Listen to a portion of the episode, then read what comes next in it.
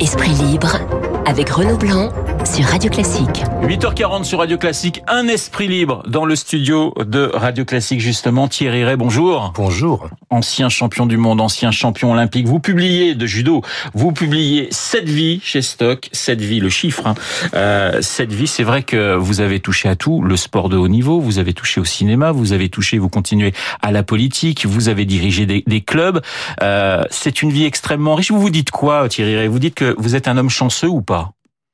Ah oui, chanceux, c'est c'est incontestable, mais c'est surtout de, de enfin l'histoire de, d'un parcours parce que je regarde tout ça avec un peu de, de distance et j'ai surtout écrit ce bouquin euh, après une péripétie physique qui, qui est assez lourde. Euh, sinon, j'ai pas trop, j'avais pas trop, j'ai pas trop de velléité à raconter ma vie. Vous avez subi une opération? Ouais, assez assez importante parce que j'ai eu un ce qu'on appelle un épandymome qui, qui est assez, une chose assez rare dans dans la moelle épinière. Donc euh, délicate opération. Voilà, pendant six heures, on, on, allait me chercher un truc dans qui est bénin, mais qui, qui, était très mal placé. Donc, quand je suis sorti de tout ça, j'ai appris à remarcher. J'ai puis j'ai vraiment j'ai regardé la vie d'une autre manière. Et vous avez eu envie d'écrire? Ouais, j'ai eu envie de me raconter dans, dans dans les choses un peu originales ou atypiques qui, qui me sont arrivés, mais un peu comme un spectateur. Mais vous avez toujours aimé écrire, puisque vous, vous avez cette belle expression, un combattant scribe, pour parler finalement de, de cette passion, parce que dès que vous étiez en compétition, bah vous, sur un petit, une petite feuille, bah voilà, vous mettiez vos impressions, à ah, Moscou, euh, Tokyo, etc. Absolument, j'avais je, un petit bouquin où je notais tout, tout ça. Parfois c'était assez technique parce que je racontais aussi les combats pour me rappeler ce qui se passait derrière. Euh, et puis euh, voilà, j'ai il y a quelques années, j'ai eu une velléité aussi de, de, de commencer une histoire que j'ai vite arrêtée. Mais bon, la péripétie dont je vous ai parlé a, été tout à fait déclencheuse. Alors, euh, le judo, évidemment, on, on, vous connaît pour euh, ces titres que vous avez euh, glanés, collectionnés. Euh, premier, premier petite pirouette finalement dans, dans ce livre, c'est que vous êtes né en Belgique. Alors oui, mais vous êtes belge, Thierry ah, ou pas Pas du tout. Je suis resté en Belgique quatre jours dans ma vie. C'est-à-dire que mes parents sont partis se balader euh, du côté d'Ostende à, à Furne, à Verne, comme on dit là-bas. Ouais. Et, et, ils ont dû se courir dans les dates. Et je, maman euh, m'a mis au monde euh, là-bas en, Flandre. Et mon père était très inquiet parce qu'il parlait absolument pas le flamand. Euh, donc ils ont dû, il a dû expliquer à des types à 4 heures du matin que ma mère était en train de perdre des os. Et donc je suis resté quatre jours dans ma vie en Belgique. c'est pour naître. Mais vous vous appelez Thierry Ray. On a oublié un E dans le du côté des Belges.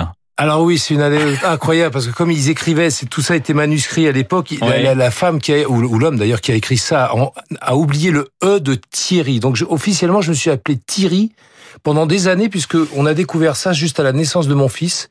C'est une préposée municipale euh, à Paris qui, qui a vu que donc j'ai tout perdu. Enfin, quand j'ai dit j'ai tout perdu, on m'a enlevé mon numéro de sécu. Enfin, euh, donc tout mon passé administratif n'existait plus parce qu'il a fallu que officiellement on rajoute ce e.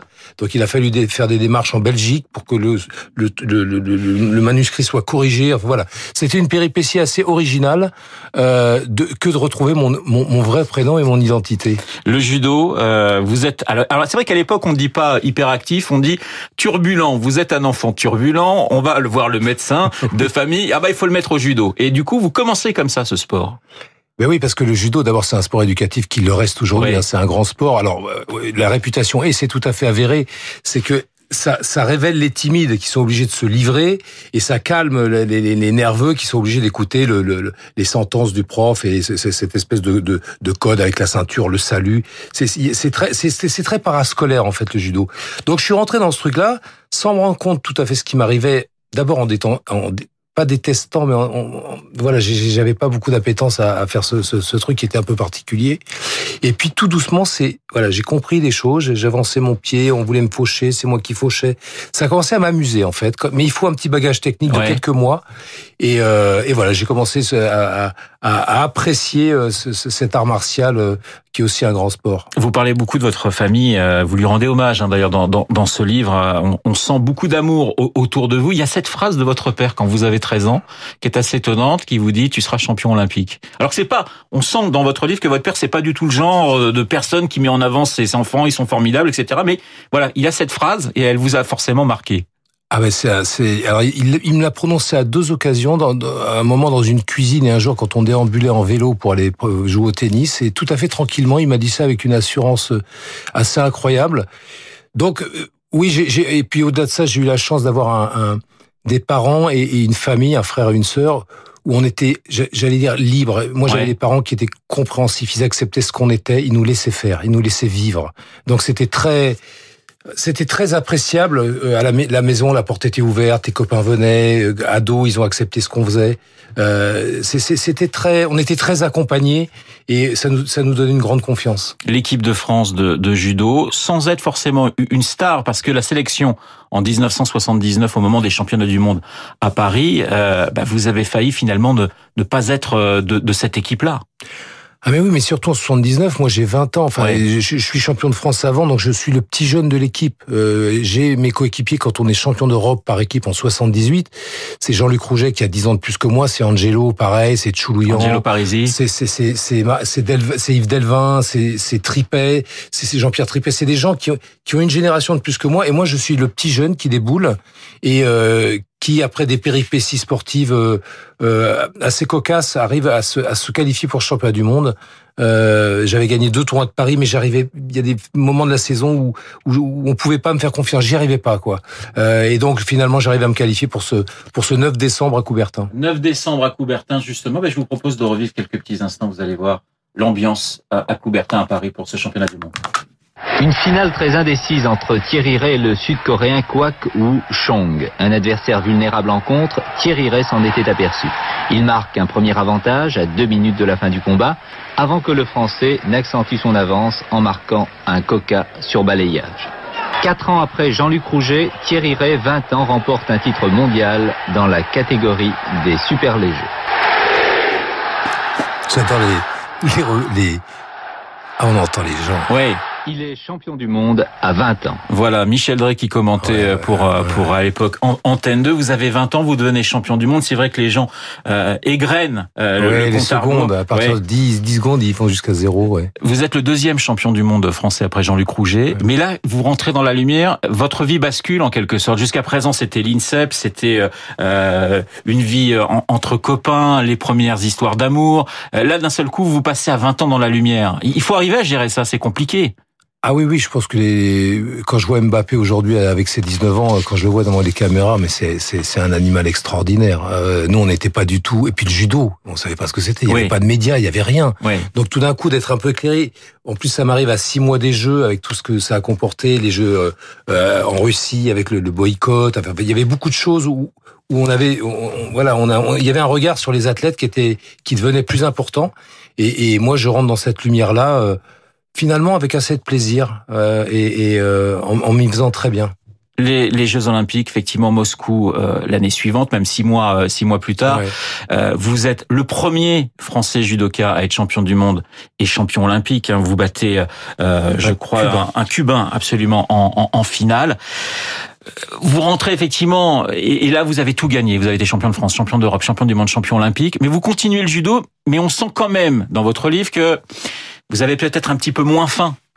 Alors, euh, les Jeux, c'est vraiment ma dernière compétition en moins de 60 kilos. Parce que dans la vie, je fais 68 kilos, donc j'ai 12% de mon poids à perdre. Oui. Donc ça, c'est incroyable d'ailleurs. Hein. Vous perdez des fois 8 kilos en quoi En quelques jours Alors trois, oui, euh, oui, oui j'ai perdu 6 kilos en 10 jours. Il y a des, il m'est arrivé deux fois de perdre 3 kilos en une nuit. C'est juste en courant, juste sur la sudation. Donc c'est physiquement, on va chercher loin. Euh, donc je monte de catégorie et je ne suis pas champion d'Europe. Donc je me dis c'est pas possible. T'es six fois champion de France, euh, t'es champion du monde, t'es champion olympique et t'es pas champion d'Europe. Donc mon grand challenge dans la dans ma nouvelle catégorie, d'abord ce sera de m'imposer en France parce que c'est très compliqué. Euh, il y a beaucoup d'adversité et, euh, et, de, et de talent et, et ce sera d'aller chercher ce, ce champion ce championnat d'Europe pour euh, finalement faire euh, la, boucle, quoi, pour, pour tout gagner. Il y a euh, dans votre livre, on va parler politique dans un instant, il y a un voyage avec François Hollande, vous revenez à Moscou, il y a une très grande nostalgie justement, vous revenez à Moscou quoi 20 ans, 30 ans pratiquement après votre titre et vous êtes là dans les voitures, en voiture officielle et vous regardez, vous essayez de retrouver des odeurs, des impressions qui vous ont marqué 30 ans auparavant. Ah oui, parce que c'était vraiment des pays, quand on y allait avant la chute du mur de Berlin, oui. j'y suis allé bien avant, c'est 89, la, la chute du mur de, Berlin. Donc, euh, il y avait, c'était vraiment, c'était les trabants, c'était les, c'était les queues au goum euh, sur la place rouge. C'était les gens qui avaient faim. On échangeait nos dollars ou nous, ou, ah, les, les, voyages à Tbilissi autour de Tbilissi, c'était incroyable. On, on, on, échangeait nos fringues euh, nos Adidas, nos trucs contre du caviar. On revenait chargé de caviar en essayant de gruger un peu la douane. Donc c'était c'était des péripéties, c'était des moments assez euh, assez cocasses à vivre. Vous parlez également des stages euh, au Japon qui sont des stages terribles avec les, les, les judokas japonais. Cette carrière, elle s'arrête en, en, en, 84. Dans votre livre, vous dites le Ray est mort, vive le Ray pour mettre fin à cette carrière.